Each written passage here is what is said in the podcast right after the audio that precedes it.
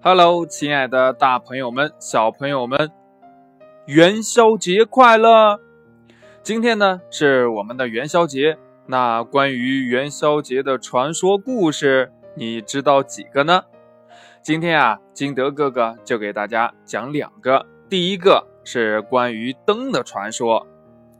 传说在很久以前，凶禽猛兽很多，四处伤害人和牲畜，人们呢。就组织起来去打他们。这一天呢，有一只神鸟儿，它迷路了，然后呢，就降落到了人间，却意外的被不知情的猎人给射死了。这天帝知道以后，十分的震怒，立即传旨，下令让天兵于正月十五日到人间放火，把人间的人畜财产通通的烧光啊！天帝的女儿心地善良，不忍心看百姓无辜受难，就冒着生命的危险，偷偷驾着祥云来到了人间，就把这个消息呢告诉了老百姓们。老百姓听说了这个消息，就感觉啊，好像这头上响了一个闷雷一样，咚的一下，吓得不知道如何是好啊。过了好久。才有个老人想出一个法子，他说：“呃，咱呐就在正月十四、十五、十六这三天呐，每户人家都在自己的家里张灯结彩，呃，点响爆竹，燃放烟火。这样一来呀，这天地就会以为。”咱呃，这老百姓啊都被烧死了。大家听了都点头称是，便分头准备去了。到了正月十五这天晚上，天帝往下一看，哟，这发现人间一片红光，响声震天，连续三个夜晚都是如此，以为是大火燃烧的火焰，这特别开心的啊，他。后来呢，这老百姓就这样保住了自己的生命及财产。为了纪念这次成功，从此每到正月十五，家家户户都悬挂灯笼、放烟火来纪念这个日子。这就是我们为什么要点灯了。还有一个传说呢，是关于元宵的，是不是很想吃啊？啊，这个故事就是东方朔。和元宵姑娘，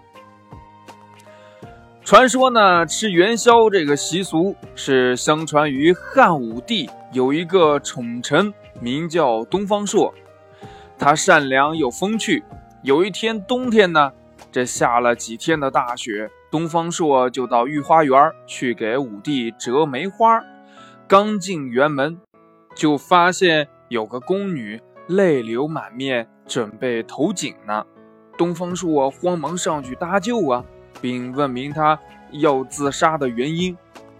原来呢，这个宫女名叫元宵，家里呀还有嗯爸爸妈妈，还有一个妹妹。从她进宫以后呀，就再也没有跟家人见过面了。每年到了腊尽春来的时节，就比平常更加的思念家人了。可不是嘛？你说这过年了，大家都能这个团聚，对吧？团团圆圆的。然后她一小姑娘又见不到爸爸妈妈和妹妹，总觉得很孤单嘛。然后呢，觉得不能在双亲面前尽孝，嗯，还不如一死了之呢。东方朔听了他的遭遇啊，深感同情，就向他保证，一定想方设法的让他和家人团聚。这一天呢。东方朔出宫，在长安街上就摆了一个占卜的摊儿，叫算卦。嗯，不少人呢都争着抢着来向他占卜求卦。不料呢，每个人占卜的结果都一样，都是正月十六火焚身这样的一个千语。一时之间，长安里起了很大的恐慌啊！人们纷纷求问。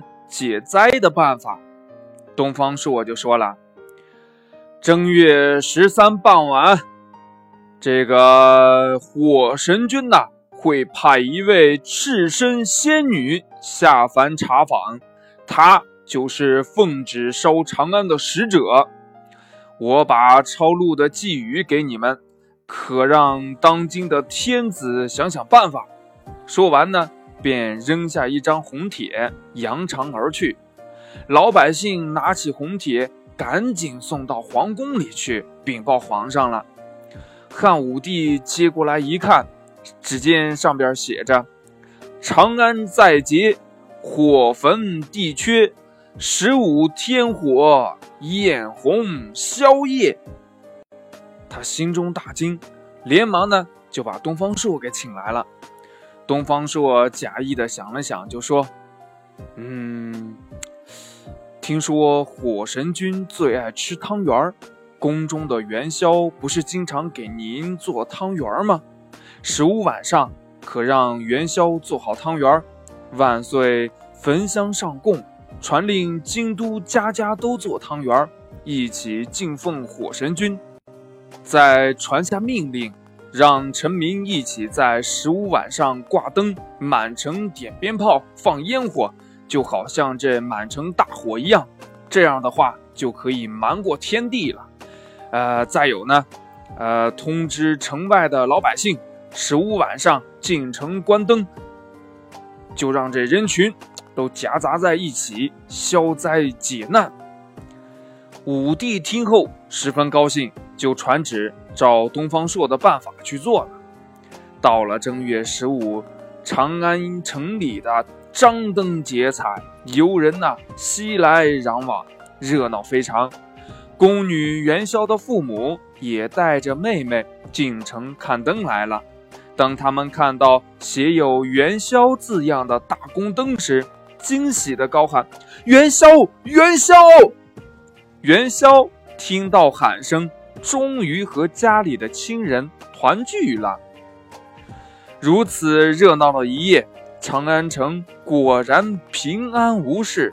汉武帝大喜，便下令，今后每到正月十五都要做汤圆供火神君。正月十五，照样全城。挂灯放烟火，又因为这元宵做的汤圆最好，人们就把汤圆叫元宵。这天叫元宵节。故事讲完了，亲爱的小朋友们，你对这元宵节是不是又有了一个新的认识呢？还有，你有没有吃元宵呢？没有的话，赶紧跟你的爸爸妈妈。弟弟妹妹、哥哥姐姐一起吃元宵去吧！祝你元宵节快乐哦！好了，今天的节目就到这里。喜欢听金德哥哥讲故事的，可以通过微信幺八六幺三七二九三六二啊，跟金德哥哥进行互动。也可以下载喜马拉雅，关注金德哥哥。亲爱的小朋友们，我们明天见，拜拜。